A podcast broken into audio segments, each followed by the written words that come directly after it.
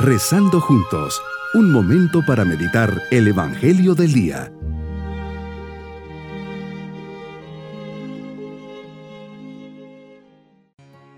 Les saludo cordialmente en este día sábado de la décima cuarta semana del tiempo ordinario. Comencemos nuestro ambiente de oración bajo la mirada del Señor, diciendo, Un corazón abierto y vacío atrae tu gracia, Señor un corazón abierto y vacío es lo que quiero ofrecerte en esta oración.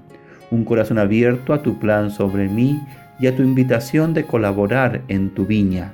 Un corazón vacío de todo lo que no eres tú, Señor, porque tú eres mi tesoro y mi recompensa.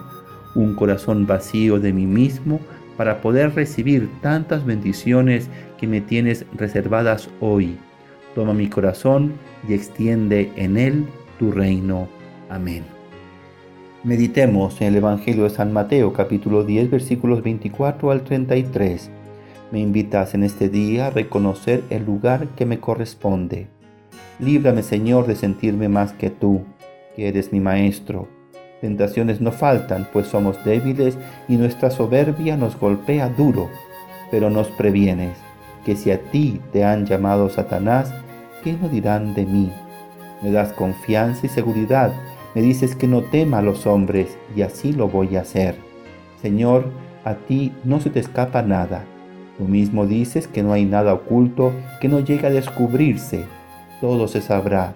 Dame la conciencia clara que a ti no te puedo engañar, que no me justifique y acalle mi conciencia, diciéndome que no va a pasar nada, que no es así como se lo imagina cuántos pretextos y excusas.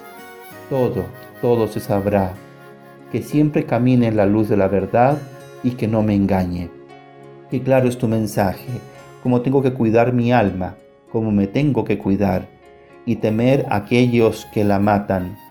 Esto es lo más precioso y vale la eternidad, mi alma.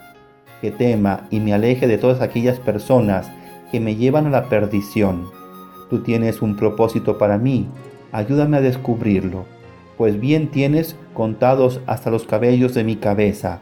Eso quiere decir que tienes el control de mi vida, que sabes y conoces todos mis movimientos.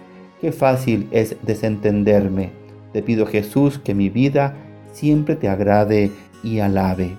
Quieres que veamos los frutos que podemos obtener de nuestro contacto contigo y que luego traduzcamos tu voz en nuestra vida.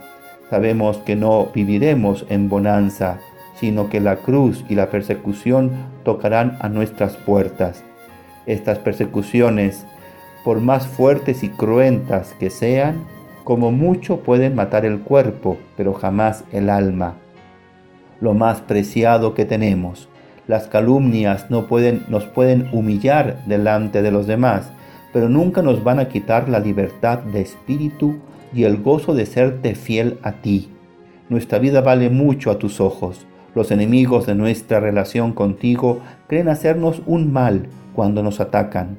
En cambio, nos ayudan a crecer, a obtener las gracias y las virtudes más excelsas.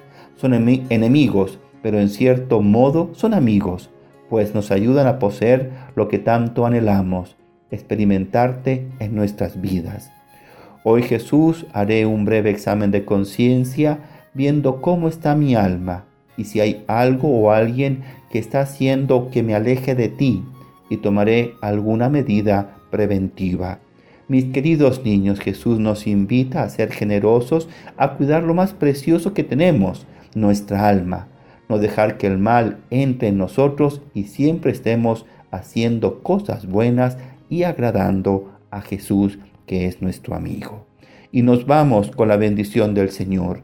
Y la bendición de Dios Todopoderoso, Padre, Hijo y Espíritu Santo, descienda sobre todos nosotros. Bonito día.